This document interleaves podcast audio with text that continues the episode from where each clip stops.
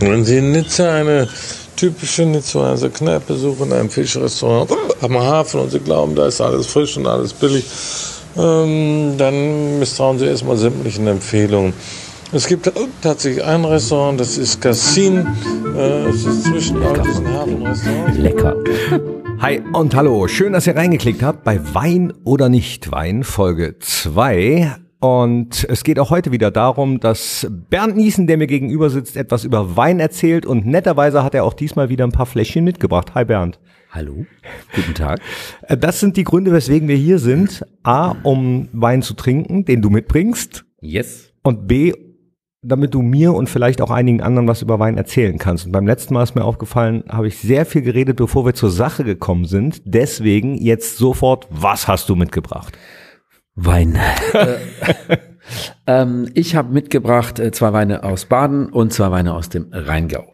Baden, unser wärmstes Anbaugebiet in Deutschland äh, und äh, Rheingau halt das Deutschlands äh, Riesling-Anbaugebiet, würde ich mal so sagen. Warum hast du die mitgebracht? Weil wir gesagt haben, wir machen das.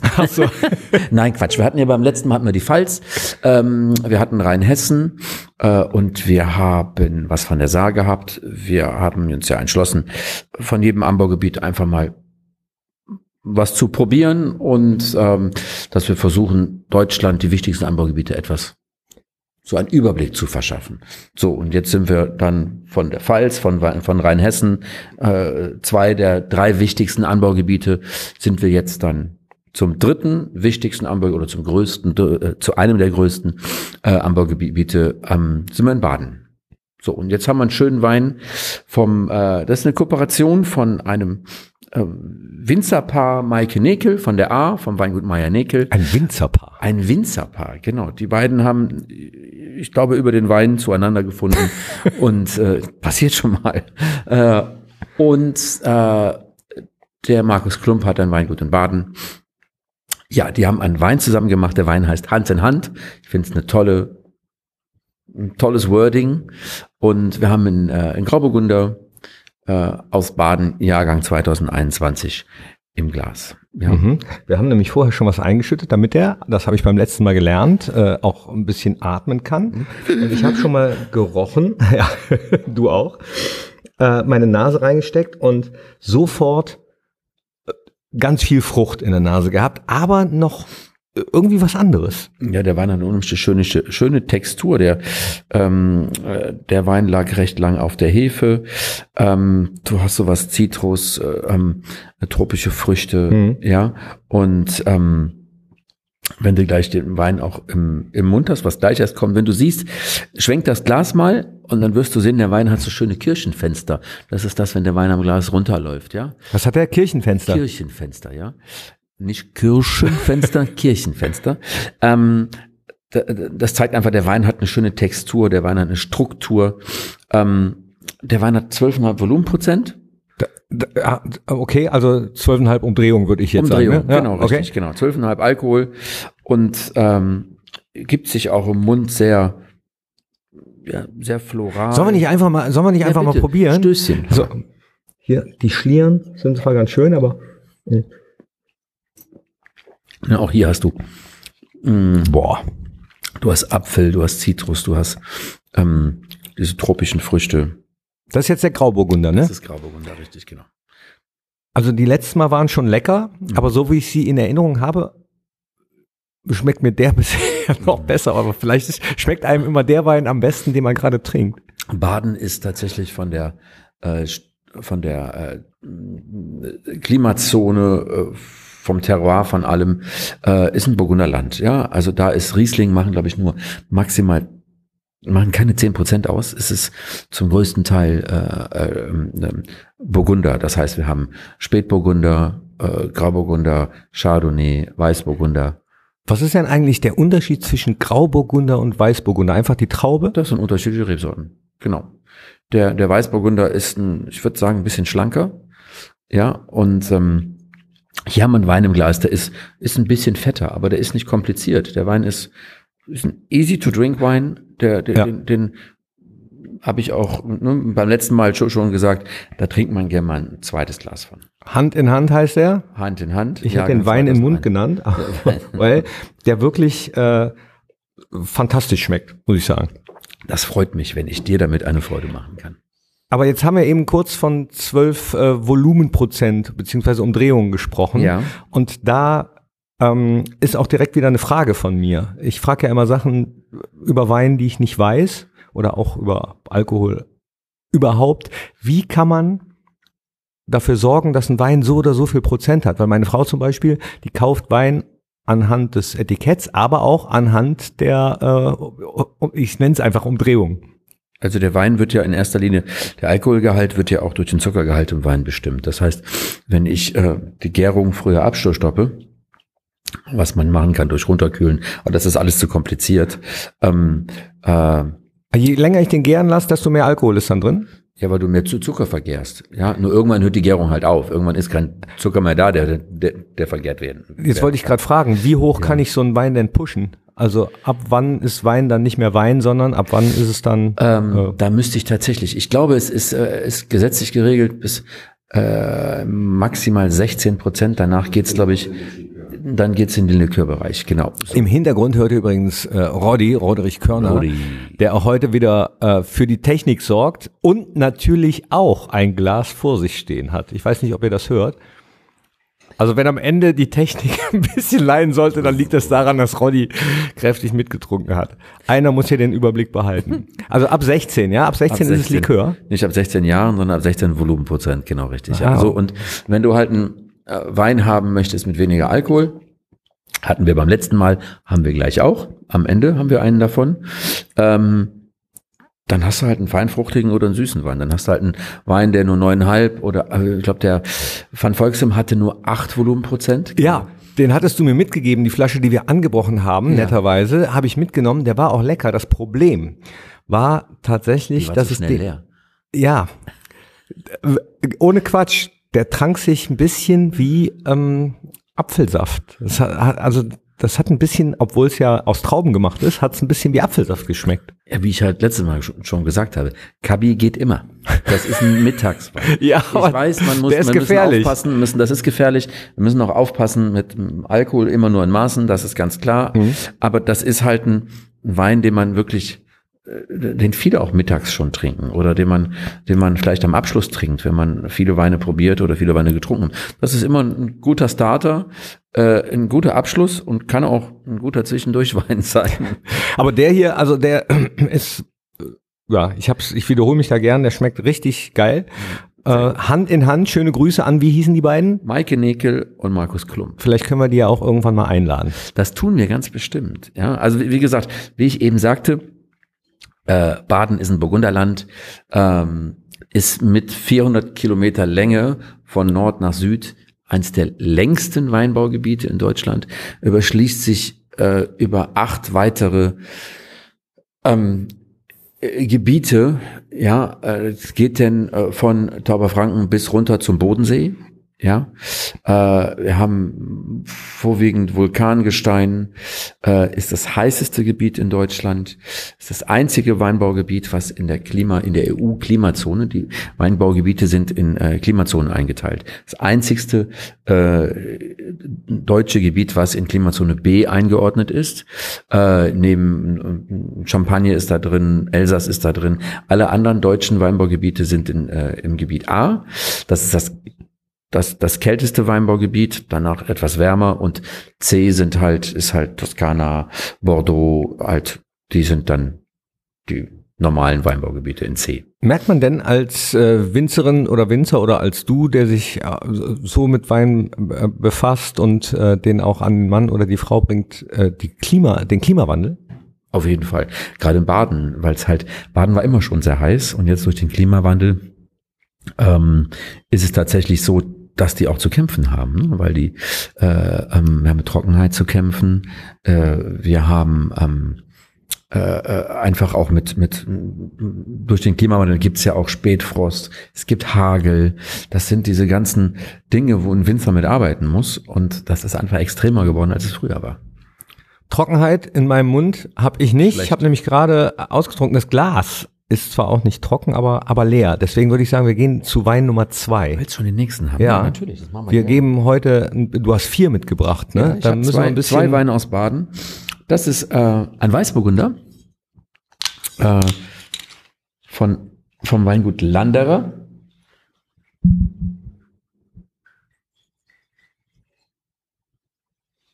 So, ist drin. Roddy kriegt auch noch was. er muss erstmal den anderen austrinken, genau. Und auch das habe ich beim letzten Mal gelernt. Es macht gar nichts, das Glas vorher mit dem neuen Wein ein bisschen auszuspülen. Das habe ich behalten. Trinken und dann den neuen einfüllen. Genau, wir machen einfach. Wir, wie, wie ist denn eigentlich Wort, die? Wie hieß das Wort nochmal? Ah, das habe ich vergessen. Das, wir avenieren. Ah, ja, äh, lass mich doch mal ausreden.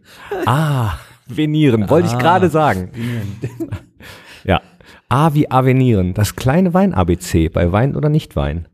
Mal gucken, ob wir heute was mit B finden.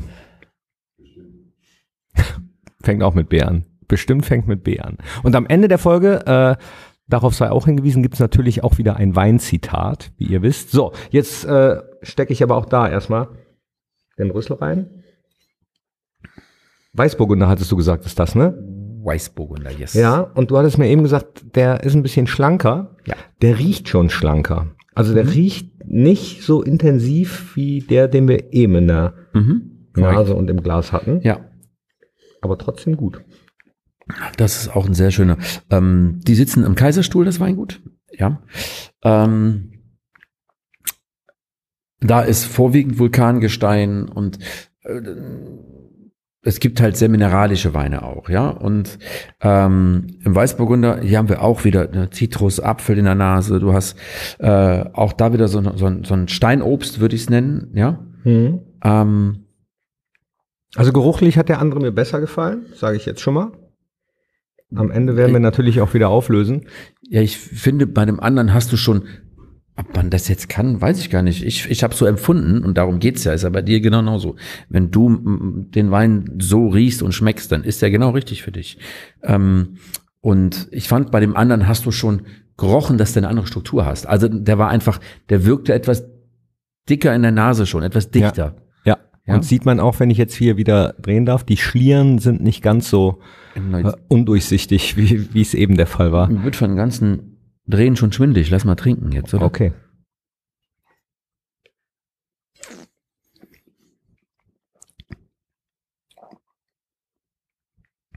Ich weiß wirklich haargenau, was du mit schlanker meinst. Ja? Ja.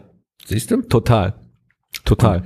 Ähm, habe ich, wenn ich das sonst so gehört habe, immer gedacht, so, was meinen die mit, der schmeckt schlanker? Eben als du es gesagt hast auch, aber jetzt weiß ich. Ja, der Wein hat, hat ein bisschen weniger Struktur, ist auch eine tolle Qualität, auch ein, ein Alltagswein würde ich ihn nennen, äh, so, ein, so ein Schlabberwein zum Mittag, der hat 12 Volumenprozent, auch Jahrgang 2021 äh, und ähm, auch hier ein kleines Weingut, ähm, sehr netter junger Mensch, der Johannes, der das macht. Und äh, dem ja, haben wir auch viel Spaß mit der Zusammenarbeit, weil das einfach das Schöne ist, wenn wenn junge Leute ähm, junge Leute, jetzt auch, wir, wir sind ja nicht alt, aber du weißt, was ich meine. Wie alt ist der denn?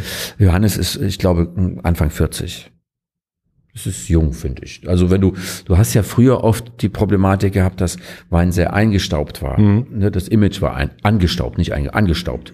Und ähm, und durch den Generationswechsel, der halt irgendwann stattgefunden hat, äh, wurde halt Tradition mit Moderne verbunden und äh, die jungen Leute, die nachfolgende Generation hat einfach dafür gesorgt, dass Wein wieder modern ist. Es trinken viel mehr junge Leute auch Wein yes. als zu der Zeit, als ich noch jung war. Auf jeden Fall, ich kann, da, kann ich bestätigen. Da ja. war wirklich, da war wirklich, also Wein war nur was für, für die Alten. So. Bist du schon 40? Ja, ne? ja danke. Knapp. Prost, ja, Prost, Prost. Was, was, was trinkst du, wollte ich gerade fragen, aber was wir hier trinken, ist eigentlich klar. Mhm. Der Wein ist vom, vom Körper auch schon schlanker, wie du es eben gesagt hast. Hat ein, ähm, der Nachhalt ist, also der, der, der, der hält auch nicht so lange an im Mund. Ne? Also die, die, beschreibt eigentlich genau das. Struktur ist, ist etwas weniger, ähm, der Wein hat weniger Alkohol, äh, qualitativ das zu werten, wenn ich richtig, wie ich eben sagte, das ist auch ein schöner Alltagswein.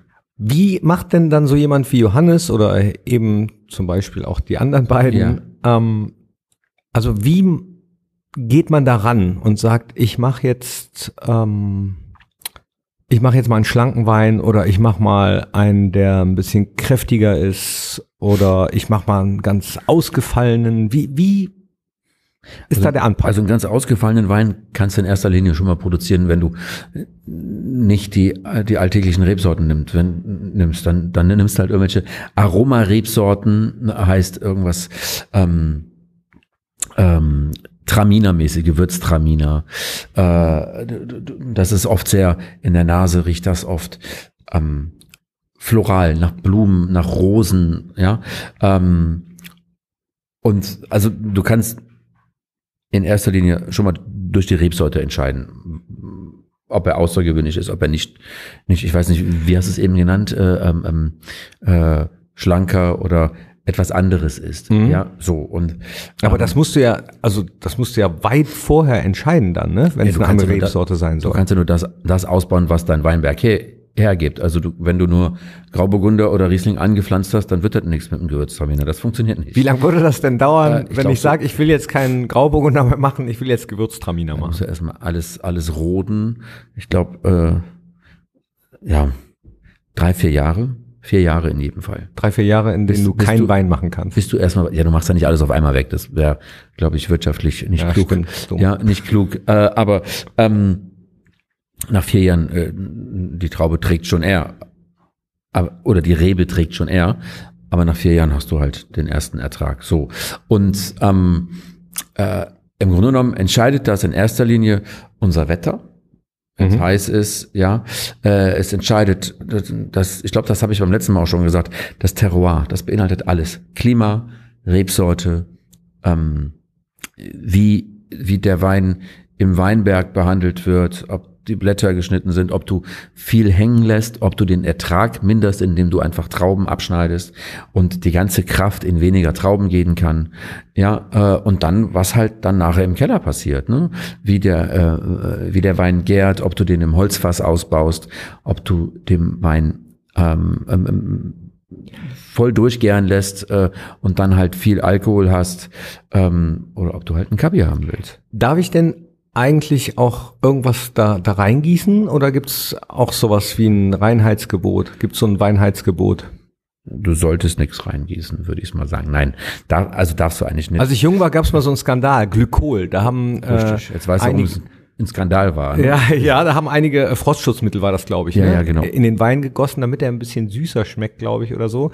Also ja. äh, sowas natürlich sowieso nicht, aber ich habe gedacht, vielleicht darf man trotzdem, ja, irgendwie Gewürze reinpacken oder so? Nein, nein. Äh, ähm, also du kannst dem Wein Hefen zusetzen, äh, wenn du nicht durch die, die natürlichen Hefen die Gärung starten willst. Ansonsten gibt's halt, es gibt Hefen, die du zusetzen darfst. Ähm, äh, manche arbeiten mit Ascorbinsäure, um die Säure ein bisschen zu pushen, aber auch das, ehrlich gesagt, braucht man nicht. Aber das darf man. Das darf man. Aber Zusätze, weil dann hast du keinen Wein. Du willst ja äh, einen, einen Wein produzieren und keinen Fruchttrink. Ja. Ja, also so, nee, sollte man nicht tun. Nee, machen wir nicht. Nein. Prost. Bevor Cheers. der hier warm wird, gleich kommen wir nämlich zur Temperatur. Was ist die optimale Weintrinktemperatur? Gibt es die überhaupt? Die optimale Trinktemperatur ist in erster Linie so, wie du den Wein trinken möchtest. Es gibt Leute, die trinken den Wein am liebsten aus dem aus dem Freezer, ja, bei unter fünf Grad würde ich nicht vorschlagen, weil es einfach zu kalt ist, um die Aromen zu, zu, zu schmecken dann. Mhm. Ähm, ich würde sagen, unter zehn, knapp unter zehn für Weißwein äh, und im Rotweinbereich bist du eher so bei äh, Zimmertemperatur. Jetzt kommt natürlich die Frage, was ist Zimmertemperatur? Also ich würde sagen 15 16 Grad. Ähm, es gibt aber auch. Aber man merkt, du Spaß. Du hast die Heizung runtergedreht, ne? ja. Zimmertemperatur. Jetzt musst du immer den Wein hier bezahlen, den ich immer mitbringe. Zimmertemperatur 15, 16 Grad. Wir ah. sammeln demnächst. Ja. Äh, es gibt aber auch tatsächlich ähm, äh, Rotweine, die du einfach auch gekühlt trinken kannst. Ähm, einen schönen Spätburgunder, sehr schlank, den im Sommer ein bisschen angekühlt. Ist genauso ein Terrassenwein wie ein schönes Glas Weißwein. Ich erinnere mich an Urlaube äh, damals, da hat man sehr viel gekühlten Rotwein getrunken, sogar mit Cola gemischt. Also das, ich weiß nicht mehr, wie das, wie das damals hieß. Ich weiß das nur noch, Thema nicht beim letzten Mal mit der kalten Muschi? Doch, doch, doch, genau. Ja, Stimmt. So sieht's aus. Ja, genau. Ich Wir kommen schon, immer wieder drauf zurück. es hat mich nachhaltig beeindruckt. das war's. Genau. Oh, schon wieder leer. Sehe schon wieder leer. Wollen wir jetzt schon den nächsten Wein? Wein? Ähm, ich weiß gar nicht. Ja, Beaujolais Nouveau trinkt man auch kalt. Oder? Ja, aber es ist eigentlich kein Thema mehr. Es ist, hat total, äh, natürlich gibt's das noch, aber ähm, das war ja, war, war ich glaube, zehn Jahre ist es her, wo das ein Riesending war. Mittlerweile äh, wird das nicht mehr so oft produziert. Also, was wird nicht mehr oft produziert? Beaujolais Nouveau. Das war halt ein Wein, der kurz nach der Gärung schon einfach in den Verkauf gelangt worden ist. Ich müsste jetzt wirklich googeln, wann es genau, es gab einen bestimmten Zeitpunkt, zu dem der verkauft werden darf. Ähm, ist aber, ist, also spielt keine Rolle mehr. So, und das ist der Moment, an dem ich mich als absoluter Weinbanause äh, oute. Beaujolais, ist es rot oder weiß? Rot war rot, also es, das Beaujolais ist erstmal ein Weinbaugebiet im Burgund und äh, meistens wurde das mit einer roten Traube produziert. Aber auch schon mal mit weiß? Äh, nee, nee, nee. Weil du gesagt hast, Nein. meistens. es wurde, es wurde mit Rotweintrauben produziert. Genau, äh, mit Gamay war es, glaube ich, Gamay. Okay, aber macht man nicht mehr. Äh, macht man schon, aber es spielt keine Rolle mehr. Es ist äh, die die Art des Weins ist nicht mehr das, was heute gefragt ist. Die Leute wollen heute am liebsten was kräftiges, viel Alkohol, ähm, viele dunkle ähm, dunkle Beeren, dunkle Früchte schmecken. Ähm, diese schlanken Themen, wie eben erwähnt, der Spätburgunder ist auf dem deutschen Markt äh, nicht noch nicht wirklich gefragt. Leider. Wie, lange machst du das denn eigentlich schon? Also, dass du dich nicht nur für Wein interessierst, das haben wir beim letzten Mal gehört, wie du mhm. dazu gekommen bist. Ja. Ähm, aber dass du da jetzt auch mit handelst und Leute berätst. Seit 20 Jahren, 21 Jahren. Das heißt, lang genug, um sagen zu können, es gibt so Weinmoden, oder? Also ja, auf jeden Fall. Es gab eine Zeit lang, gab es, wo, wo ähm, viel Chardonnay getrunken wurde. Gab eine, äh, eine lange Zeit, wo Anfang der 2000er über 10, 12 Jahre, wo sehr viel neue Welt getrunken wurde, also sehr viel Wein auch. Südafrika, äh, ähm, ja, neue Welt. Neuseeland. USA vor allen Dingen. USA, die haben halt sehr viel auch sehr viel Chardonnay pro produziert, äh, viel Cabernet produziert, Grenache Rosé produziert. Das war so ein Hype, das ist jetzt aktuell nicht mehr so. Ähm, in Deutschland ist tatsächlich so, dass die deutschen Weine seit ähm, gefühlten fünf bis zehn Jahren ein endlich wieder dahin kommen, wo sie hingehören, nämlich in die Top-Elite der Welt. Und es wird viel Grauburgunder getrunken, ne? Habe ich jetzt viel Grauburgunder. Es gab eine Zeit lang, wo äh, also Riesling wird immer wurde immer schon getrunken. Da habe ich ja schon mal erzählt, dass Riesling eigentlich zu den Top-Rebsorten ähm, der Welt gehört und vor, lange vor unserer beider Zeit war Riesling ähm, eine der, war auf den Weinkarten der Welt gehörte zu den teuersten Weinen weit vor Burgund ja also aus dem äh, ähm, von der Saar äh, vom Rheingau. Und ähm, aber das zum Thema also aktuell ist Grauburgunder ein Hype Chardonnay war ein Hype Riesling war ein Hype. Was glaubst du wo geht's hin? Weißburgunder also ich glaube tatsächlich, der nächste Hype wird der Weißburgunder. Also wieder ein bisschen schlanker, wieder ein bisschen ja, irgendwann ist auch mal gut mit Grauburgunder, aber wir haben jetzt so viele, also es ist toller Wein, aber ähm, ich glaube, dass viele Leute, also dass irgendwann halt ein neuer Trend kommt und das wird der Weißburgunder. Was ich ja spannend finde, ich weiß gar nicht, ob du es mir beim letzten Mal erzählt hast oder ob ich es zwischendurch irgendwo gelesen habe, weil ähm, man hat ja so eine selektive Wahrnehmung. Ich lese jetzt äh, zwischendurch dann auch immer mehr über Wein, mhm. wenn mir eine Zeitung oder online irgendwas unter die Augen kommt, äh, dass äh, so Weinsorten ja manchmal genau die gleichen sind, aber anders genannt werden. Also Exakt, genau. Es gibt im Spätburgunder Bereich, äh, es ist Pinot Noir in Frankreich, ja, im, äh, in Deutschland gibt es den, das war auch lange Zeit einer der meist angebauten Rebsorten ähm, in Deutschland Müller-Thurgau. Ja. Den hatte meine Oma immer unten. Toller Wein, tolle Rebsorte. Kann man super geile Sachen draus machen. Ja, aber der hört, der hört sich so altbacken an. Ja, deswegen haben sie irgendwann gesagt, wir nennen ihn Rivana. Ah, okay. Ja, aber eigentlich nicht nötig, weil es ist schade, äh, weil es ist eine tolle Rebsorte, äh, die ist nicht anspruchsvoll, da kann man tolle fruchtige Weine draus, draus produzieren. Ist speziell auch ähm, äh, viel am Bodensee gefragt, ist auch viel in Baden ähm, und da kann man echt geile Weine draus machen. Also nichts Großes, Anspruchsvolles, aber Weine, wo es eigentlich den meisten drum geht. Aufmachen und trinken. Ja, das ist doch das Stichwort. Mach mal. Mach mal weiter. Flasche drei. Flasche drei. Rody, dann brauche ich bitte die Flaschen, wir reden einfach weiter. Die Flaschen und den Korkenzieher. Ich merke schon, dir geht das eigentlich zu schnell, glaube ich. Ja, aber ist alles gut. Wir, wir, wir müssen, glaube ich, vermitteln, keine Angst vor Wein. Geht nicht darum, viele Dinge zu wissen oder ähm, Rodi, würdest du mir den Wein auch bringen? Entschuldige bitte. Nein, der habe ich in den Kühlschrank gebaut, damit er nicht warm wird. Beide? Beide, bring einfach beide direkt. Wir machen, machen Cuvée. Man bringe ihm den Wein. Genau. Uh, schwul- Ach. Cuvée. Äh, Cuvée. Cuvée ist Mix, oder? Zusammengeschüttet. Cuvée ist kalte Muschi, genau. Ja.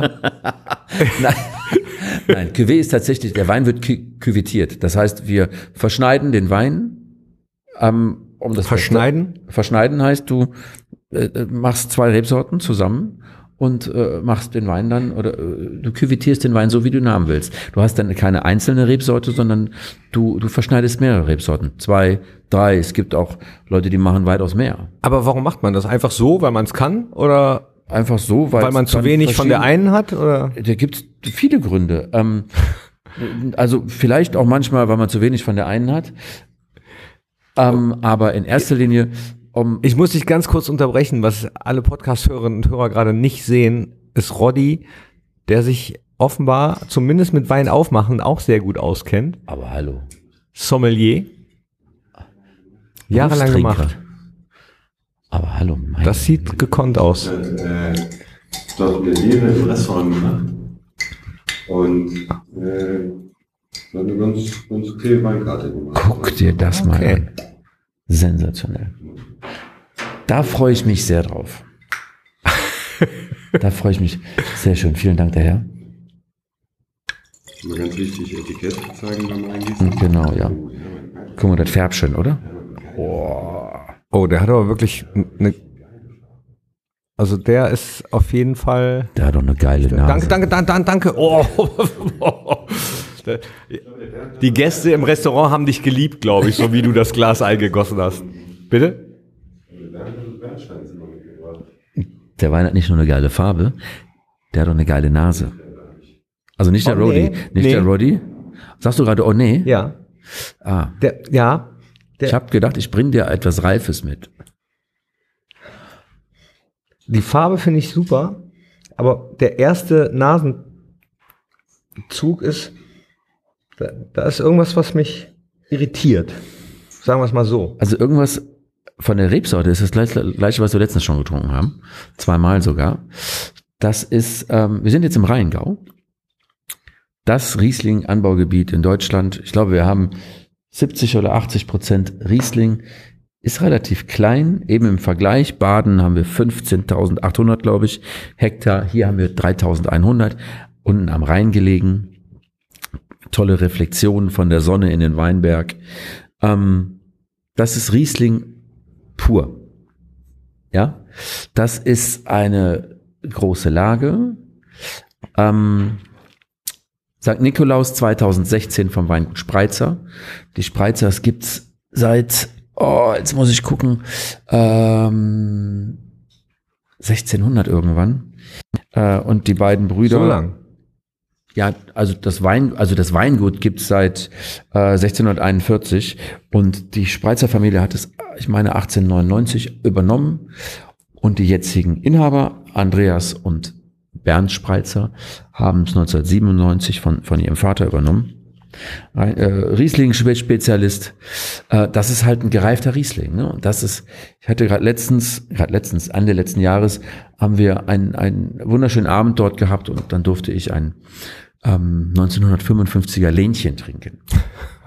Ja, Lähnchen ist eine Lage dort. Und das war halt auch, das war einfach, geht nicht darum, ob der Wein teuer, günstig oder sowas, ob es eine große Lage oder irgendwas ist, sondern das war ein Erlebnis, so einen Wein zu trinken. 1955. 55, ja, so alt wie ich nicht bin. Also theoretisch 20 Jahre älter als ich. Wie schafft man es, den zu lagern, dass der nicht schlecht wird? In erster Linie sollte ein Wein liegend gelagert werden bei einer, bei einer Kellertemperatur. Ähm, und der Wein äh, gibt das ja von sich aus her. Wenn du eine, wenn du eine relativ hohe Säure hast, hat der Wein einfach auch Reifepotenzial, Alterungspotenzial. Und äh, das war echt, das war ein tolles Erlebnis. Der Wein hatte immer noch Säure, immer noch Frucht, äh, natürlich reife Noten, aber der Wein war nicht alt. Das war geil. Wie merke ich das denn? Äh, wir haben ein Haus gekauft vor ein paar Jahren und im Keller war noch Wein oder da ist noch Wein. Den habe ich aber nicht weggeschmissen, sondern ich wollte irgendwann mal gucken, so was ist das denn eigentlich für Wein und wollte auch einfach mal trinken, aber ich traue mich noch nicht. Wann soll ich denn da sein? ah, vielleicht soll oder ich oder das machen wir. Du bringst was. Ich bring den beim nächsten Mal mit in Folge drei. Ja, mach das mal. Wenn es ein Weißwein ist und der sieht rot aus, dann lass ihn da. ja, also es, es ist halt, ich hatte. Ja, wobei der hier ist auch eher gelb, ne, als weiß. Das ist so Bernstein, ne? Bernstein. Das ist, äh, äh, so, das ist goldgelb. Äh, auch der, guck mal, der hat eine schöne, der hat auch eine recht, der, der Wein hat Struktur, der Wein hat Dichte, der sieht, da, da hast du auch diese riesen Kirchenfenster. Ja, Dichte habe ich auch, wenn ich das Glas hier austrinke, was Roddy mir eingeschüttet hat. Roddy, was hat der Alkohol? Auch zwölf, zwölfeinhalb? 13 sich. Krass, ne? schmeckt der anders als die anderen. Boah. Hm. So was leicht Nussiges, ne? Das ist ja Wahnsinn. Findest du gut oder nicht gut? Also, also ich find, kann ich dir noch nicht sagen. Mhm. Es schmeckt auf jeden Fall definitiv viel, viel besser, als dieser irritierende Geruch mich hat glauben mhm. lassen. Okay. Also du hast so ein bisschen was Nussiges. Du hast so ein bisschen, ähm, der Wein ist 100% im Fass ausgebaut, wovon äh, ein Teil davon äh, in, in, einer, in einer, nicht im neuen Fass war, sondern in einer Zweit-, Drittbelegung. Der Wein ist im Stückfass, das sind 1200 Liter oder 2100 Liter äh, ausgebaut. Äh, ja, da ist irgendwas drin, was, was meine Nase wirklich total irritiert. Wobei, ich muss äh, fairerweise sagen, wir sind ja unter uns, wir können ja ehrlich sein. Hört keiner ich habe äh, seit ähm, November 2011, da hatte ich Corona, hatte mein Geruchsgeschmackssinn komplett verloren. Und ist nach und nach, ach 2011 habe ich gesagt, ne? 2011 wäre ein bisschen lang. Schneiden wir das Begriff, oder lässt es drin? Das auf jeden Fall drin lassen, weil das ist der Begriff von Long Covid. Ja, das, das wäre der Begriff von Long Covid. Also 2021 natürlich. Gut, dass wenigstens einer aufpasst. Das ist das, was ich mir erhofft habe von diesem Podcast, ja. Dass mit dem dritten Glas so, so langsam die Zunge gelockert wird. ähm, ja, also 2021 November, Geruchssinn, Geschmackssinn komplett weg und nach und nach ist es wiedergekommen über ganz verschiedene Geruchsstufen. Also eine Zeit lang hat alles wie verfaulte Zitrusfrüchte gerochen, mhm. eine Zeit lang hat alles nach Schwefel gerochen, eine Zeit lang hat alles wirklich sehr, sehr fies gerochen. Und jetzt habe ich bei manchen Sachen, bei Eiern und Paprika zum Beispiel, immer noch ähm, auch Geruchsirritationen. Ich weiß, dass die vorher nicht so gerochen haben für mich. Deswegen weiß ich jetzt nicht, ob dieses Irritierende in dem Wein sind hier Eier oder Paprika drin. Nee. Aber du hast auch hier, finde ich, dieses, dieses cremige im, im Geschmack, ne? Diesen, diese, diese Textur, dieses ähm, Geschmack ist super. Ja. Geschmack ist super. Aber es ist ja interessant, dass du eigentlich in der Nase was anderes riechst, als du im Mund, Mund hast, ne? Ja. Also krass. Der schmeckt, ja, so anders als die anderen beiden. Ich finde, der ist wie so ein, wie so ein Samtteppich, der sich auf die Zunge legt. Also hammergeile Textur. So ausgeglichenen Körper, der ist, der hat keine Spitze, das schmeckt so wunderschön, also schmeckt richtig geil und also das Geile Eleganz, ne? Wenn man das, immer, das er ist wirklich elegant. Das ist äh, nicht aufdringlich, sondern ja. 2016er Jahrgang. Also Der Wein ist halt, der Wein ist ähm, halt sechs Jahre alt. Ne? Und der schmeckt immer noch. Den kannst du noch liegen lassen. Das ist ein, das ist halt kein Alltagswein. Da sind wir preislich bei um die 30 Euro. Ähm, und du hast halt dort äh, ja einfach ein, ein Wein mit Potenzial, ein Wein, der, der schon anspruchsvoll ist, aber trotzdem einfach, wie der Rody gerade sagte, ist geil zu trinken. Das mag nicht jeder, so wie du gerade sagst, in der Nase ist der für dich ein bisschen kompliziert, aber den kann man halt auch zum Essen. Ne? Aber das kann. Kannst du liegen lassen, ne? Bitte? bitte? ja, Kannst du auch liegen lassen. den kannst du auch schön noch liegen lassen, ja. Aber nicht stehen lassen. Nee, nicht nicht stehen lassen. Hm. Das Weingut Spreizer ist ähm, äh, auch, ich glaube, vorletztes Jahr von einem ähm, vom Weinpapst Robert Parker sozusagen ähm, in Person vom Stefan Reinhardt, der macht das für Deu Deutschland, ähm, ausgezeichnet worden, hat eine super Bewertung bekommen. Ähm, und die gehören zum VDP, da haben wir im letzten Teil drüber gesprochen, zum Verband der deutschen Prädikatswinzer äh, und gehören somit einfach zu den besten 200 Weingütern in Deutschland, weil das sind, das verbindet oder das beinhaltet der VDP oder nehmen die für sich in Anspruch, die besten Weingüter in Deutschland in ihrem Kreis zu haben. Und Andreas und Bernd machen hier einfach einen geilen Job. Sehr sympathische Jungs, haben einen Fehler, die sind Frankfurt-Fans, aber wir waren auch hier bei uns im Stadion, wo wir, wo wir leider verloren haben. Ähm, Trinke die nicht nur Appleboy. die trinken nur Appleboy. Nein, die machen sogar gute Boy. Ja, ähm, Ei Gude. gute Das heißt gar nicht Ei Gude wie, das heißt Ei Gude Boy. Ah, gute Boy, ja.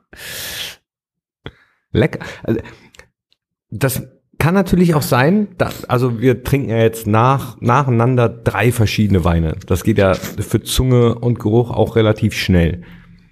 Das macht man ja eigentlich sonst nicht, oder? Ich glaube, solange du nicht 10, 20, 30 Weine trinkst, ist das, glaube ich, nicht so problematisch. Natürlich hast du immer noch Wein im Mund vom vor, vorigen Wein, aber das kannst du schon noch unterscheiden. Nee, Wenn aber wir- unterscheiden, ja, unterscheiden Ja, auf jeden Fall, weil aber die schmecken ja komplett unterschiedlich. Ja, du schmeckst keinen Unterschied, doch. Doch, Doch, doch, doch, eben. Ja, gut so. gut so. Ja, Wir haben halt die Problematik, wenn wir jetzt in zwei Wochen ist die Prowein oder in anderthalb Wo- Wochen, da geht's halt schon mal auch ein paar mehr Weine am Tag, ja. Da freuen wir uns tatsächlich abends auch mal auf ein Bier, was auch schön ist. Ähm, das ist dann irgendwann auch schon anstrengend. Aber Ich weiß jetzt gar nicht, wann die Folge rauskommt, ähm, oder ob die Prowein schon war oder ob die noch ist. Aber wenn du die Prowein schon ansprichst, was ist die Prowein? Wahrscheinlich eine Weinmesse? Die Prowein ist ähm, eine der größten internationalen Weinmessen in Düsseldorf. Ist immer im März ähm, in den Messehallen und da trifft sich ausschließlich Fachpublikum. Soll sich dort treffen. Aber Manchmal kommen auch Leute rein, die sich einfach einen schönen Tag machen, was aber eigentlich nicht, nicht sein sollte, weil es wirklich eine Fachbesuchermesse ist. ach, ist das die Messe, wo ähm, Joko und Klaas auch mal waren? Äh, Und sich jo. da, Nein, die waren tatsächlich äh, nicht auf dieser Messe, wo die beiden sich äh, eingegeben haben. Äh, nee, das war definitiv nicht die Messe. Das war, war eine Messe, meine ich, in Baden oder in, in Rheinhessen. Äh, das war eine kleinere Messe. Ähm, aber äh, ähm, Joko habe ich da schon gesehen und auch schon mit ihm gesprochen, weil er ja gemeinsam mit Juliane Eller äh, bis letztes Jahr den Wein Drei Freunde mit zusammen mit Matthias Schweighöfer gemacht hat. könntet ihr beide dann nicht mal mit, keine Ahnung, irgendjemand anderes so einen Borussia-Wein rausbringen? Abwarten. Ach, ach so. Ah. Abwarten, aber das ist eine tolle Idee. Da müssen wir mal auf deine Kontakte zurückgreifen. Ja, also äh, Fragen kostet ja nichts, ne? Joko, wenn du das hörst, schöne Grüße gehen erstmal raus. Ich habe letztens noch Baywatch Berlin gehört, äh, den Podcast von Klaas und seinen Leuten. Da hat er nochmal über diese Messe gesprochen, dass das eigentlich die Drehs sind, die er am liebsten mag, wo man eigentlich gar keine Kamera dabei haben will, sondern einfach machen will. Wie läuft denn so ein Messetag dann ab? Auf der Pro-Wein. morgens hin, als erster hin, dann der Roadie, ihr müsstet das sehen, der hat gerade die Hand zum Trinken gehoben. Äh, theoretisch ist es, du weißt es. Was warst du, Gastro-Azubi? Ja, Ah, okay. tatsächlich ist es so, dass es schon getaktet ist. Termine über Termine. Ähm, es gibt verschiedene Hallen. Es gibt eine Deutschlandhalle, Italienhalle. Ähm, äh, es gibt auch eine Champagnerhalle, eine Spirituosenhalle. Ähm, du hast eigentlich bist tatsächlich voll getaktet und hetzt von Termin zu Termin. Äh, probierst die Weine. Meines Erachtens wirklich Business machst du nicht. Du nutzt, das ist ein Networking. Networking pur, Okay. weil, weil es sind ja dort deine bestehenden Kontakte sind da und du probierst natürlich auch neue Sachen. Dafür ist die Messe ja auch gut, dass du die Möglichkeit hast, bei etlichen tausend Winzern verschiedene Weine zu probieren. Ähm, aber ich glaube in erster Linie, für mich ist es so, muss ich sagen, ist die Messe ein, ein sehr guter Treffpunkt, um einfach auf den Punkt an einem Wochenende alle zu sehen. Wie viel sind äh, da? Weißt du das? Puh, ich müsste lügen. 10.000 Winzer? Boah. Okay. Also Viele. Und, und wie, wie lange sieben ist die? Hallen, wie lange sieben Hallen, drei Prowein? Tage. Ja, die 10.000 schaffe ich nicht ganz. Ich bin so bei 9,5. nein, nein, tatsächlich ist es äh, ähm, äh, äh, sieben oder nee, es sind ganz viele Hallen in Düsseldorf bei der Messe dann, äh, die belegt sind.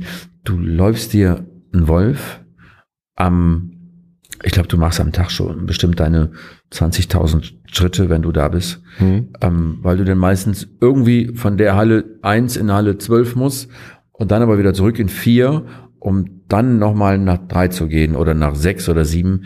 Und es ist auch so, du hast halt Stress dort, weil du triffst halt so viele Leute auf den Gängen und man freut sich ja auch alle mal auf einen Platz zu sehen. Düsseldorf ist äh, im Ausnahmezustand bei der Messe. Ist sicherlich auch bei anderen Messen so, aber das ist halt eine Messe, wo Alkohol getrunken wird. Die Prowein, die einzige Messe in Düsseldorf, bei der die Parkplätze leer sind, weil alle mit Bus und Bahn oder Taxi kommen. Exakt so sollte es auch sein, ja. Ja, gut so. Ich glaube auch, dass die Polizei sich trotzdem freut am Abend, wenn die Messe zu Ende steht. Ja? Zu Ende ist. Ja, de- definitiv. Stehen Ist die so. da? Also in den ersten, äh, das, was ich so mitbekommen habe, ein paar Messen, Messejahre habe ich jetzt schon mitgemacht. Es ist eigentlich wie eine Cash-Cow, würde ich sagen, ja. Also, weil halt trotzdem vielleicht noch Leute gibt, die es nicht ganz so ernst nehmen und dann trotzdem fahren. Also, also je nachdem, wie lang unser Podcast geht, irgendwann müssen wir mal auf der Prowein äh, einen Podcast machen. Live. Das, äh, Das machen wir in jedem Fall. Wir sollten das für, für 2024 in Angriff nehmen. ja, also ich bin dabei. Jetzt trinke ich aber erst nochmal diesen wunderbaren Riesling, war das, ne? Ja. Hier haben wir wieder, äh, da haben wir Lötzlebenböden im Rheingau. Da hast du halt die besondere Situation, dass der Rhein die Sonne reflektiert, es wird gespeichert in den Böden. Ähm, je nachdem, wo du liegst, bei dem Wein speziell, bei der Lage speziell ist es so, dass die etwas höher liegt. Das heißt, du hast nicht die ganze Hitze, weil auch hier sind wir natürlich ähm, äh, äh, gebeutelt vom Klimawandel. Es ist heißer, ja. Ähm, und die Lage ist ein bisschen höher. Das heißt, ich glaube, ist alles wieder zu kompliziert, aber äh, von der Thermik, du hast halt nicht ganz so heiß, weil es abkühlen kann von oben runter. Naja, vielleicht ist es nicht zu kompliziert, weil eventuell hören ja auch welche den Podcast, die nicht ganz so wenig Ahnung haben wie ich. Das würde ich hoffen. Ja, ich, ich auch, ehrlich gesagt. Das soll ja ein Podcast sein für alle, die Bock auf Wein haben eigentlich, ne? So, sowohl Weinkenner, Liebhaber, als auch welche, die vielleicht bisher noch nicht so viel Berührungspunkte hatten, wie ich, ähm, und aber immer mehr Gefallen daran finden. Auf jeden Das Fall. Deswegen, ähm, Und wir haben noch so viel Länder der Welt zu verkosten. so viel Weine. Ich glaube, Ja. wir haben auf jeden Fall noch Stoff, den wir Stoff für weitere 298 Folgen. Ja, ich habe auch noch so viele Fragen. Also bei jedem Mal äh, kommen weitere Fragen. Wenn, wenn ich das Glas sehe, was wir jetzt halten, gibt es ein falsches Weinglas? Kann man ein falsches Weinglas haben? Ja, durch die. Also je nachdem, wie das Glas gef ge ähm, ähm, geformt ist, ob es ein, ein dickes Duplo-Glas ist, ja, äh, ähm, also mit so dicken, das, in jedem Fall gibt es ein falsches Weinglas. Aber auch da möchte ich wieder sagen, eigentlich ist das wurscht, wenn du Bock auf ein kleines Glas hast und da gerne draus trinkst und der Wein dir trotzdem draus schmeckt, Mhm. dann ist ja alles in Ordnung. Aber ähm, es gibt äh, diverse Weingläser. Wir haben jetzt ein, ein wie beim letzten Mal ein Zalto-Weinglas, das ist mundgeblasen, sehr dünn. Das heißt, der Wein nimmt auch schnell die Temperatur an. Ähm, man hört es ja. Und ähm, daraus lässt sich einfach der Wein auf jeden Fall besser für unsere Ansprüche trinken und verkosten. Aber auch da gibt's ja äh, Weinglasmoden, würde ich mal behaupten. Ne? Also wenn ich so Die, die auf jeden Fall, diese grünen Stängelchen, ne, die man früher hatte, wo unten das Grüne noch war. diese äh, so, Mosel, Moselwein, ne? Genau, ja. Das, ich verbi- Also verbinde wir das immer mit Moselwein. Wir dürfen jetzt nicht den Moselwein runterziehen, aber ich weiß genau, was du meinst. Die Gläser sahen früher so aus. Aber die Autos sahen ja früher auch so aus. Wir sahen früher auch anders aus. So, und außerdem verkosten wir nicht, so wie ich euch beide hier angucke, wir trinken. Wo, wo ist der Unterschied? Äh, Beim Verkosten spuckst du erstmal wieder aus. Also eigentlich müssten wir das ausspucken, aber da wir nicht mehr Auto fahren heute, Ach so. ist alles gut. Da können wir ja, eigentlich können wir die Pullen auch leer machen. Nein, aber ähm, der Unterschied ist einfach, beim Verkosten hast du halt, wie gesagt, auf so einer Messe sind auch schon mal, es muss nicht sein, aber es können auch schon mal 100 Weine sein oder mehr. Ja, aber das ist halt anstrengend irgendwann. Aber ich glaube, ich glaub, selbst wenn du 100 Weine verkostet, bist du äh, verkostest, bist du betrunken, oder? Selbst wenn du es ausspuckst, oder nicht? Aber Weil Du hast sicherlich einen gewissen Alkoholpegel, auf jeden Fall. Solltest, auch wenn du es sicherlich vielleicht kannst, solltest nicht mehr Auto fahren, aber du nimmst ja trotzdem über die Schleimhäute irgendwas auf. Ich äh, verfolge eigentlich immer, genauso wie heute, ähm, ein Glas Wein, ein Glas Wasser. Ist bei der Probe natürlich nicht der Fall, weil ich kann nicht nach jedem Schluck ein Glas Wasser trinken, dann wird's ja irgendwann. Aber äh, einfach all, all, alleinfach, alleinfach, einfach um ähm, vielleicht den Pegel am Abend nicht ganz so explodieren zu lassen. Ich bin ein Fan davon, einfach auch genügend Wasser zu trinken. Zwiewa, äh, Ja. seitdem ich ein gewisses Alter habe, auch immer. Das liegt am Alter wirklich. Ne? Ja, ich glaube ja. hab das auch. Früher war es Hauptsache rein und Hauptsache viel. Ja, früher habe ich heute, wer Zwiewa trinkt, pff, wollte ich gerade sagen, Ja, ist nur ist zum ein Waschen schlechter da. Mensch. Zum Waschen, ja, ja. Nee, ernsthaft, wirklich. Also ich, ich halte das für wichtig, ein, dann, damit du einfach auch vielleicht auch mehr trinken kannst. Ist ja wirklich so. Also wenn ich jetzt zwei Pullen Wein trinke, ähm, mit zwei Flaschen Wasser ist es anders, als wenn ich zwei Pullen Wein trin- trinke. Hast du schon ordentlich an der Lampe. Da kommt der Rodi schon mit dem Wasser, mit dem nächsten Wasser. Ja, das machen wir dann, äh, das besprechen wir dann im Wasser-Podcast. Danke. Ich schließe, ich schließe mich da aber gerne an mit dem, mit dem Zwischenwasser. Das Es gibt's ja übrigens tatsächlich wirklich auch. Es gibt ein Wassersommelier. Genauso wie ein Biersommelier, Käsesommelier. Entschuldige bitte. Ja. Also halt Wasser. Lecker. Jetzt redet ihr, Bernd und Roddy reden gerade über Wassersommeliers und dann äh, muss ich natürlich einwerfen, dass ich auf der Fahrt nach Berlin, da war ich auf einer anderen Messe, ähm, alte Zeitungen weggelesen habe, die sich sonst immer so neben dem Bett stapeln und dann, dann lese ich immer alte Zeitungen. Natürlich keine aktuellen Tagesnachrichten, sondern keine Ahnung, Tests oder, oder Feuilleton oder sonst irgendwas. Und da gibt es in der Frankfurten Frankfurten ist auch gut. In der Frankfurt. Da gibt es in den Frankfurten Allgemeinen Sonntagszeitung, gibt es nämlich auch äh, so eine Rubrik, da geht es um Wein. So, die habe ich immer schon so mit einem Auge angeschaut, aber seit wir den Podcast machen, lese ich die dann jetzt auch intensiver. Und da wurde die provokative Frage gestellt, braucht man einen Sommelier? In jedem Fall. Ja. Ja? Ja, bin ich voll der Meinung. Das ist einfach ein geiler Job. Die haben einfach unfassbar viel Ahnung und einfach die perfekte Hilfestellung für jemand, der keine Ahnung von Wein hat und einfach auch vielleicht Essen kombinieren möchte. Und auch da ist das Thema, dass es auch da einen Generationswechsel gab. Die sind heute alle, früher war es eher belehrend, für mich fand ich, und heute ist es heute macht's Spaß, die, die vermitteln ja auch gerne Wein und äh, darum geht's ja, Wein zu vermitteln und eine Passion zu vermitteln. Hm. Äh, und alleine, es gibt so viel Wein und äh, auch, also man lernt nie aus, ja. Ähm, äh, ich finde es ich finde es toll, dass die gibt und ich äh, glaube auch, dass der Wein nicht da wäre, wo er heute ist, wenn es keine Sommeliers geben würde. Also ich bin deiner Meinung. Ich finde auch gut, dass es jemanden gibt, der Bescheid weiß und einem so den einen oder anderen Tipp geben kann, so wie du mir jetzt hier eigentlich. Ähm, du bist so sowas wie ein Podcast-Sommelier oder ihr beide, die kennt sich da ja auch aus.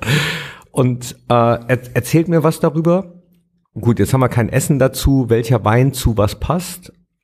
Nach dem, was ich heute probiert habe, würde ich sagen, ja, das gibt's. Also dass Weine eher zu Speisen passen. Food Pairing gibt's in jedem Fall, ja hätte ich vorher gesagt, so, pff, nee, ist egal. Äh, Sehe ich jetzt anders. Ist tatsächlich so. Das können wir auch gerne irgendwann mal in einer der nächsten Folgen machen. Dass wir einfach mal was, was dazu zunehmen. Das muss ja kein Essen sein. Du kannst ja Schokolade, Käse, whatever, Marmelade dazu nehmen. Das probieren wir einfach mal aus. Aber das, das ist tatsächlich, ich finde es wichtig, dass da jemand ist, der das Ganze vermittelt und ähm, der das Ganze auch so vermittelt, vermittelt, dass man es versteht. Ja, es gibt ja oft, dass du Assoziationen hast. Du brauchst das Glas nicht auszuspülen. Nein, dass du Assoziationen hast, ähm, die, die du total verstehst. Du weißt, was du da riechst, aber du kommst nicht drauf. So war es in der letzten. Boah, das ist ja was hast du da? Was hast du denn da mitgebracht heute? Das ist ja Wein. Ja, du sagst ja Wein, aber das ist ja der absolute Wahnsinn. Ich habe das noch nie, noch nie gehabt, dass ich das so gerochen habe, wie unterschiedlich Wein riechen kann. Das ist das freut mich sehr. Hammer. Das freut mich sehr. Auch hier sind wir im Rheingau. Ähm, eigentlich, wenn Boah. du den Wein gleich schmeckst, weißt du, was wir im Glas Boah, haben. Boah, der, der, der ist vom, vom Geruch jetzt wieder, ja? So. Vom Geruch? Das ist auch wieder ein Riesling. Wie gesagt, es geht gar nicht darum zu erraten, ob man das weiß oder nicht, das Blödsinn, sondern ähm, ähm, es geht darum, Wein zu genießen. Und äh, das ist einfach auch ein, äh, wieder, auch das ist ein toller Wein, Riesling aus, äh, aus dem Rheingau, Hattenheimer Nussbrunnen, eine große Lage. Hattenheimer Nussbrunnen. Hattenheim, Hattenheimer Nussbrunnen. Das hört sich an wie aus einem Loriot-Sketch, das ist geil. Ja, Hattenheimer Nussbrunnen. Das ist ein Kabinett, Riesling-Kabinett 2018. Kabinett, du erinnerst dich, mhm. KB geht immer. KB geht immer. Wir haben 10 Volumenprozent, korrekto, ähm, von einem der ältesten, ich glaube das älteste Weingut, Weingüter in Deutschland gibt es seit 1337. Schloss, Schloss Reinhardshausen, ja, die sind verdammt alt. Die 1337. Ja, korrekt. So sieht's aus. Ja. Und die haben seitdem die gleiche Rebsorte? Riesling ist generell im Rheingau führende Rebsorte. Wie gesagt, 70 oder 80, 80 Prozent, glaube ich. Es gibt äh, ähm, ein paar andere Rebsorten wie Burgunder, die dort angebaut werden. Es sind 75 Hektar von den 3100 Hektar im Rheingau werden 75 Hektar Spätburgunder angebaut und das nur in Assmannshausen. Es ist alles unten am Rhein entlang, mega Gegend, geile, man kann so viel Weingüter-Hopping da machen, weil die alles, die freuen sich alle, wenn du kommst. Ja, ist so, tatsächlich. Ja? So nette Leute, die Hesse generell, finde ich persönlich. Ähm, Sicher. Da gibt's, wie du eben schon sagtest, gute Boy. Und ähm, das ist ein, das ist wieder jetzt zum Abschluss, wie ich eben sagte, Kabi geht immer, Hattenheimer Nussbrunnen, tolle Frucht, Zitrus, Aprikose, ähm, 2018er Jahrgang, der hat auch einen unheimlichen äh, Extrakt, ist trotzdem elegant, hat, ich glaube, dass wir hier bei äh, ungefähr 30 Gramm Restzucker sind. Ähm, in der Nase hast du Hammer. Also Hammer ist schön wirklich, das ist. Ich bin total fasziniert. Ich bin wirklich fasziniert. Würdest du, würdest du es schaffen, rauszuriechen, was was für ein Wein ist? Ja. Ja. Ja. Es gibt halt so bestimmte. Ähm, Krass. Es gibt bestimmte Parameter. Also Riesling ist eine Bank, das weißt du.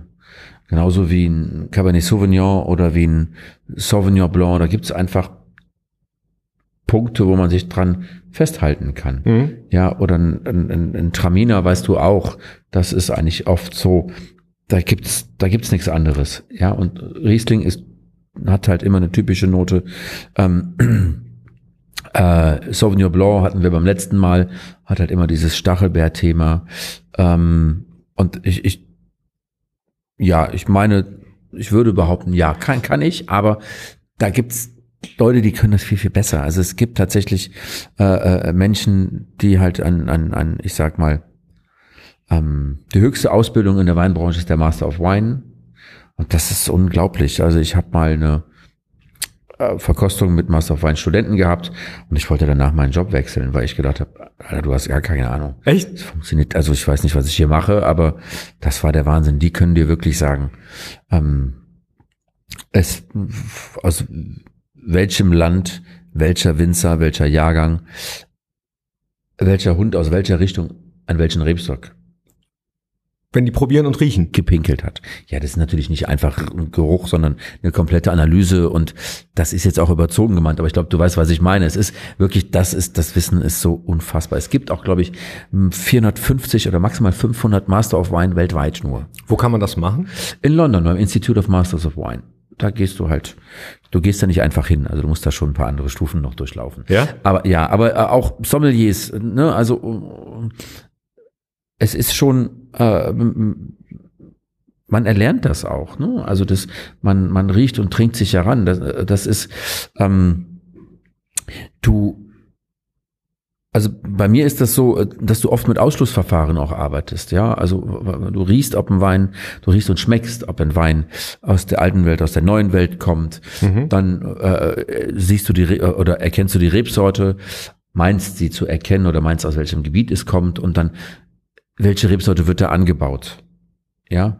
Ähm, so, wo wird die denn angebaut? Also was könnte es sein? Du machst also eine, man nennt das Conclusion, ja. Also du, du, du fängst oben an mit dem Auge, dann, dann geht's in die Nase, dann geht's in den Mund und am Ende gibt's halt eine Schlussfolgerung von einem Wein und dann äh, weißt du, ob du ein also dann machst du auch eine Qualitätsbeurteilung von dem Wein. Aber Auge hätte ich, würde ich jetzt sagen, das, das würde ich nie auseinanderhalten können. Also ich würde das nie auseinanderhalten können. Aber du weißt doch, ob ein Wein, so wie eben eher Bernstein ist und jetzt hier hast du eher dieses so ein bisschen Gold, so ein bisschen Goldgelb.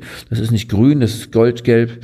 Ähm, äh, du hast einen klaren Wein jetzt im Glas, also der ist gefiltert.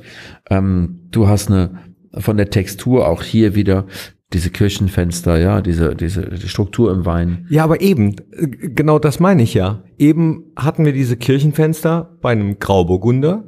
Wir hatten das Bernsteinfarbene bei einem Riesling. So, jetzt haben wir hier ja nicht ganz so ganz so schlierige Kirchenfenster. Aber die beschreiben ja nichts über die Rebsorte, sondern nur über die Textur des Weins. Die Rebsorte hat, hat ja nichts mit der Farbe, also hat schon was mit der Farbe zu tun, aber äh, und die, die, die, die, die Struktur des Weins hat nichts mit der Farbe zu tun. Du kannst ja auch ein Hermann Müller-Torger mit, mit, mit viel Alkohol pro produzieren, also mit mehr Alkohol. Aber gen generell ist es so, dass du ähm, äh, ja von der von der äh, du du du erschließt ja deine deine Beurteilung des Weins am Ende und dann sagst du halt okay dieser Wein hat die und die Farbe kommt meines Erachtens aus dem und dem Gebiet weil der so und so riecht und so und so schmeckt und äh, hat diese Qualität weil er so und so riecht und so und so schmeckt Mhm. Okay. ja also das hat nichts mit weil die Kirchenfenster jetzt hier sind und bei dem anderen das gibt bei allen Okay, jetzt, jetzt probiere ich mal. bitte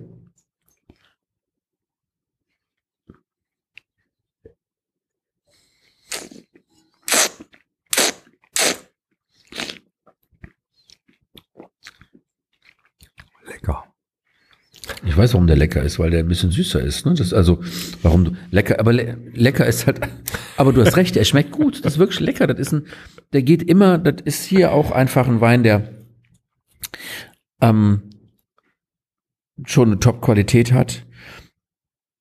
Der Wein hat, wie ich eben erwähnt habe, ich glaube 30 Gramm Restzucker, denke ich auf jeden Fall. Ähm, Du hast äh, Das ist viel, ne? 30 ist viel. ja alles bis 9 Gramm ist trocken und danach geht's halt in die anderen ähm, süße Kategorien. Ne? Und äh, viele Weine werden halt heute, viele Weine werden heute zwar trocken ausgebaut, aber man versucht sich mit dem Restzuckergehalt an der oberen Grenze, also sprich 9 Gramm zu, ähm, zu halten. Also viele Weine im Mainstream-Segment, also im Segment, wo eigentlich was, was, was der allgemeine Konsument oder Weinliebhaber draußen trinkt, unkompliziert. Mhm. Und äh, das heißt aber da, du, du musst einfach ein bisschen mehr Alkohol haben, äh, ein bisschen mehr Zucker. Restzucker haben, Restzucker haben, ähm, weil es einfacher zu trinken ist. Also es gibt trocken, Es gibt halbtrocken, halbtrocken und gibt- lieblich, oder? Es gibt äh, äh, äh, Feinherb ist so eine Zwischenregelung, dann gibt's lieblich und es gibt süß. wo, wo ist Feinherb denn zwischen? Zwischen trocken und halbtrocken oder zwischen halbtrocken und süß? Du kannst Feinherb sagen zwischen äh, für genau trocken, halbtrocken, das ist Feinherb. Zwischen trocken und halbtrocken. Es, es ist ja nicht dazwischen, du kannst beide Sachen so ein bisschen, also tro trocken ist bis 9 Gramm, da ist vorbei.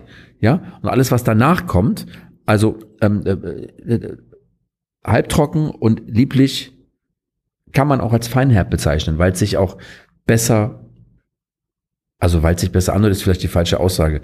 Für den einen hört sich das eine besser an, für den anderen. Ja. Äh, aber Feinherb hört sich meines Erachtens besser an als lieblich. Und auch als halbtrocken. Entschuldigung, ich muss kurz husten. Also für mich hört sich Feinherb auch besser an als lieblich, aber das ist wahrscheinlich ja ga- ganz subjektiv, ne? Also Also die meisten trinken heute eigentlich. Die meisten ist die falsche Aussage. Ich würde sagen, dass der äh, der der der Wein Pro eher trockene Weine trinkt und dass der normale Konsument lieber halbtrockene Weine trinkt, hm? inoffiziell, weil er trinkt natürlich nur trocken. Alles andere macht gar keinen Sinn. du hast mich erwischt. Ja, siehst du. Siehst Du du? hast, du hast mich wirklich voll erwischt. So, und ähm, daher ist es halt, äh, ja, und ich finde, halbtrocken hört sich besser an. Und viele sagen das. Ja, also ich finde trocken hört sich am besten an. Auf jeden Fall. Man auf möchte jeden Fall. sehr gerne trockenen Wein trinken. Aber du hast mich wirklich voll erwischt, weil ich mich ganz oft dabei erwische, wenn ich mir schon mal eine Flasche kaufe, dann gucke ich eigentlich gar nicht drauf. So, ich guck nach Etikett und Mhm. ähm, ich mag Primitivo gern, passt jetzt gar nicht in die Folge. Aber Andere Folge, ja. ja, reden wir gerne auch dann demnächst mal drüber. So, und dann ähm, schmeckt er mir total gut und dann sehe ich, oh, halbtrocken. Und dann kaufst du nicht. Mm, Doch, würde ich schon noch kaufen, aber ich bin, ich bin ja neugierig. Ich probiere sowieso gern. Ich habe jetzt, äh, doch, ich habe einen, den hole ich, nee, da reden wir in der Primitivo-Folge drüber. wir müssen ja noch ein bisschen teasen, ja, damit ihr die Primitivo-Folge auch noch hört. Auf jeden Fall, ja. Ble bleiben wir, da, dann bleiben wir bei Feinherb. So, mein Chef hat nämlich damals einen feinherben Wein bestellt und den fand ich super, ein Riesling, feinherben Riesling. Und das hat sich halt auch, wie, für mich hat sich feinherb wie trocken angehört. Und ich dachte, geil. Und wenn du mir das jetzt erzählst, lieblich, hätte ich niemals getrunken. Gutes Marketing. Es gibt tatsächlich auch ein, ähm, ja, ich glaube, in allem, was Genussmittel beinhaltet oder in allem, was man vermarkten möchte, ist ein gutes Marketing wichtig. So, und das hat ja auch Ist ja auch nicht schlimm. Nee, ist, ist, ist was Gutes, weil ansonsten ähm, würden wir alle keinen Wein trinken. Ja, und äh, Marketing hat dafür gesorgt, auch da wieder, genau wie die Sommeliers, dass wieder mehr Wein getrunken wird. Und es gibt tolle Beispiele äh, für, für moderne. Markus Schneider zum Beispiel aus der Pfalz, der hat eine Marke gebildet mit seinem schwarz-weißen Etikett. Da weiß jeder, wenn ich fünf Meter davon entfernt vorbeigehe, den Wein habe ich schon mal gesehen. Ob der jetzt weiß, was Markus Schneider ist, weiß ich nicht. Aber äh, das habe ich schon mal gesehen. Genauso gibt's Weine aus zum Beispiel Südfrankreich, Aix-en-Provence. Wo kann ich, äh, wo kann ich den denn jetzt gesehen haben? Weil ich weiß auf Edeka. Edeka, Rewe, in der Gastronomie. Also Markus Schn- Schneider findest du eigentlich überall. Ja? Überall ist der falsche Au- Ausdruck. Und ich muss jetzt aufpassen, was ich sage. Natürlich sind die Winzer nicht überall zu finden, aber das ist halt eine Marke. Der Ma Ma Markus Schneider hat sehr viel mit, äh, mit der Sansibar, glaube ich, damals angesta Okay. angefangen, gestartet. Und äh, das war halt so, dass es äh, ein, ein, das waren tolle Weine, oder das sind tolle Weine, immer noch. Ähm, aber das Etikett ist halt so prägnant, weil es schwarz mit weißer Schrift ist. Mhm. Das hat man überall schon mal gesehen. Ich würde sagen, wir posten das auch mal in äh, unsere Show Notes, wie es so schön heißt, beziehungsweise auf unseren Kanälen, dass ihr seht, a, was wir heute getrunken haben und b, äh, wie dieses äh, Etikett von Markus Schneider aussieht, weil jetzt, wenn du sagst, ich glaube, ich habe es wahrscheinlich wirklich schon mal gesehen, kannst jetzt so nicht einen Wein, der zuordnen. Blackprint. Es gibt einen Wein, der heißt Tovu. Wahoo, meine Tofu? ich. Ja, der Markus hat ganz verrückte Namen. Ähm, Oh, da können wir auch übrigens demnächst mal sprechen über ve vegane Weine. Ja, auf jeden Fall, natürlich. Natürlich. So, und die, die, also das ist einfach, das war das Wort Ding. Oh. Das war, war jetzt nicht der Schlussgong. Nee, noch nicht, noch Nein. nicht. Ähm, so, aber es ist halt wichtig. Marketing ist wichtig und ähm, ja. Weiß gar nicht, wo wir jetzt waren. Ich habe es verloren. Bei den schwarz-weißen Weinen. Beim Marketing waren wir. So, und ähm, das ist halt der erste Schritt. Das Marketing, dass du, weil das ist, das, das bringt ja den Konsumenten dazu, den Wein zu kaufen. Weil nicht überall stehen irgendwelche Weinfachberater oder Sommeliers. Ein Großteil der Weine werden im Handel gekauft und ähm, da kaufst du nach Etikett. Das ist so. Wenn man bei Wenn wir, wenn wir, bei, wenn wir, wir müssen auf jeden Fall diesen, diesen Entry da haben, am Anfang das. Den können wir selber sprechen, glaube ich, heute. Wenn man bei dir Wein kaufen möchte und sagt, ich gehe jetzt nicht zu Edeka, ich gehe nicht zu Rewe, ich gehe nicht zu Aldi, ich gehe nicht zu Lidl, Netto oder also die machen ja auch alle in Wein. Mhm. Wie komme ich zu dir? Wein bei mir kaufen geht gar nicht, weil wir das nicht machen. So, und jetzt, jetzt sind alle, die den Podcast hören, entsetzt, weil die denken, ah, das macht der, weil der den Wein verkaufen will.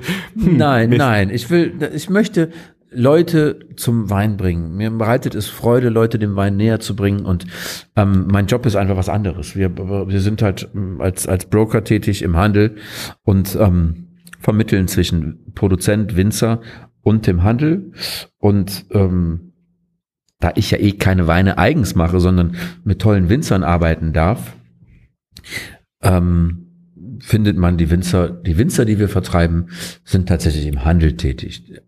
Und das aus jedem Anbaugebiet in Deutschland äh, in erster Linie. Und wenn ihr in Mönchengladbach wohnt, könnt ihr auch gerne in diversen gastronomischen Betrieben hier dort essen gehen und da findet ihr diese Winzer auch. Aber wir persönlich haben keinen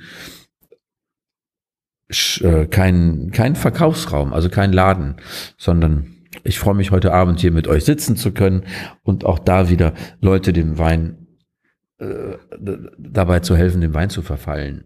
Ja, ja, bei mir schaffst du das definitiv. Wobei ich ja gedacht habe, ähm, dass ich nach jedem Podcast mit Erkenntnisgewinn rausgehe, tue ich auch, aber mit jedem Mal, wo wir darüber sprechen, äh, tauchen Kommen neue mehr Fragen, auf. Das ist das Schöne am Wein. Das ist, das ist ich ganz ehrlich, ich glaube, dass es niemals jemanden gibt, der allwissend im Wein ist, weil das ist so geil. Es gibt so viele Weinsorten, es gibt so viele äh, äh, Anbaugebiete und so viele, dann die, die, die erfinden sich auch immer wieder neue, die Winzer. Ja, dann, dann geht's halt auch wieder ist eine neue Folge, eine andere Folge, gibt's halt äh, Naturweine, Orange-Weine, aber da, das wäre jetzt zu viel. Das Orange-Weine? Orange-Weine, die sind nicht orange. Das manchmal vielleicht, aber ähm, das wird den Rahmen jetzt sprengen, wirklich. Also es ist einfach, ähm, es ist schön, dass es so viel gibt, was man erzählen kann. Ja. Ich hoffe, ich kann das. Ja, ja, äh, auf jeden Fall. Also ich äh, lausche deinen Lippen, ich trinke den Wein, den du mitbringst, super gern. Das ist der schöne, angenehme Nebeneffekt. Ich lerne was über Wein und ich bin total erstaunt, wirklich, wie vielfältig das ist. Also wie, wie unterschiedlich der schmeckt. Wir haben heute vier, die du mitgebracht hast, probiert. Nicht verkostet, sondern Drei getrunken. Rebsorten, drei Rebsorten, ne? vier Weine, drei Rebsorten. Genau, Grauburgunder, Weißburgunder, Riesling. Yes. Habe ich mir gemerkt. Sehr gut. Und am Ende des Podcasts lösen wir immer so auf. Also haben wir zumindest in der ersten Folge gemacht. Ich würde sagen, das halten wir einfach bei. Du meinst, was wir getrunken haben? also unsere persönliche Rangfolge beziehungsweise Ja. Ach so, ja. Ich bin gespannt. dann auch einen auflösen. Bei dem einen hast du ja schon gesagt, was er gekostet hat. Das lösen wir dann bei den anderen auch auf. Ähm, so, ich hau raus, ja? Ja. Der Grauburgunder? Stimmt. Der allererste, Ja. das wäre mein Favorite Number One. Ja. Der zweite, jetzt wirst du wahrscheinlich überrascht sein, ist der, dessen Geruch mich irritiert hat. Sehr gut. Der, der Riesling. Für 30 Euro war das, ne? 30 Euro, ja. Der Spreizer. Der Spreizer. Der So, dann, ja, Platz drei, vier pff, ist schwierig. Da wären dann ähm, Wein zwei und vier gleich auf, würde ich sagen. okay. Ja, du bist eigentlich bei den, die Rieslinge sind deutlich te- teurer als die. Also der Hartnamer Nussbrunnen ist auch um die 25 Euro, meine ich. Äh, Wie gesagt, der Spreizer ist 30 Euro. Der äh, Weißburgunder aus Baden äh, von Landerer ist bei 8 Euro und der ähm, Hand in Hand ist, glaube ich, bei 11 Euro. Okay. Ja, das sind natürlich krasse Preissprünge von 7, 8 bis auf 30. Aber ich wollte einfach mal, da wir beim letzten Mal auch zwei Rieslinge hatten, ja, es wäre halt, glaube ich, auch interessant, einfach, vielleicht machen wir mal eine Riesling-Folge. Nur Rieslinge, aber dann über, über, ähm, über mehrere Länder. Es gibt ja auch in, in, in äh, ähm, im Anbaugebiet Washington. Das ist nicht Washington DC, sondern andere Seite ähm, der USA ist das größte Riesling-Anbaugebiet der Welt mittlerweile. Heißt das da auch Riesling? Riesling, Riesling ist Oder wie heißt das da? Riesling. Riesling? Wa- Washington State heißt, heißt das Anbaugebiet. So, und äh, also einfach, da, dass man mal sieht, Wein aus der neuen Welt, Wein aus der alten Welt ähm, und dann halt auch in, in den, in den, sozusagen in den Anbaugebieten verschiedene Rieslinge. Das können wir mal machen, eine Riesling-Folge. Fände ich cool. Ja, können wir machen. Ob es die nächste Folge aber schon ist, das verraten wir jetzt einfach mal noch nicht. Aber wir haben auf jeden Fall noch sehr, sehr viel zu besprechen. Über Wein, wenn ihr Fragen habt, wenn ihr Anregungen habt, dann äh, schickt uns Nachrichten. Unser Instagram-Account ist offen. Wein oder nicht Wein, äh, her damit. Und ich bin sehr, sehr gespannt, ob ihr vielleicht den einen oder anderen, den Bernd heute mitgebracht hat, selbst auch schon mal probiert habt. Ich freue mich tierisch auf die nächste Folge. Danke dir auf jeden Fall schon mal. Sehr gerne. Und äh, das Weinzitat darf ich natürlich nicht vergessen. Ja, Ich bin sehr gespannt. Kurt Tucholsky hat gesagt: Schade, dass man Wein nicht streicheln kann. Das ist der Hammer. Wahnsinn. Wenn Sie in Nizza eine typische Nizzaer Kneipe suchen, ein Fischrestaurant am Hafen und Sie glauben, da ist alles frisch und alles billig, ähm, dann misstrauen Sie erstmal sämtlichen Empfehlungen. Es gibt tatsächlich ein Restaurant, das ist Cassin. Äh, es ist zwischen all diesen Hafenrestaurants, wo man auch auf der Terrasse sitzen kann, ich meine, auf der Straße sitzen kann. Und es ist alles schön und pittoresk und touristisch. Und das hat man sich gar nicht vorgestellt. Und man glaubt, das ist dann besonders gut. Und Cassin hat einen Vorteil tatsächlich, der man ist so eingeführt, er ist der älteste am Ort, am Platze. Alle Fischer kennen ihn. Und wenn sie frische Fische bringen, dann ist er der Erste, dem sie diese anbieten. Deshalb sind die Fische bei ihm besonders frisch. Das heißt, die Chance, einen alten Fisch zu kriegen, einen vergammelten Fisch, ist bei ihm geringer als woanders. Punkt. Damit erschöpfen sich seine Qualitäten. Absolut. Denn die Zubereitung dieser Fische ist wiederum genauso schlimm wie nebenan. Das heißt, ein Turbo zum Beispiel. Ein Turbo, den wir hatten für zwei Personen, wird nur gemacht ab 140 Franc. Das muss man sich vorstellen, das sind 70 Franc pro Portion. Das war ein Baby-Turbo, ähm, durchgekocht und mit Aioli, sehr ordinär und äh, ohne irgendwelche Kunstfertigkeit, außerdem noch schlecht rangiert und alles Mögliche. Es lohnt einfach nicht, dort zu essen, weil der Preisunterschied ist, fehlen die 15 Prozent, die neben mir draufstehen. Aber sonst kosten ein Typ auch nicht mehr als 70, 70 80 Franc in einem guten Restaurant. Diese Unterschiede lohnen einfach nicht.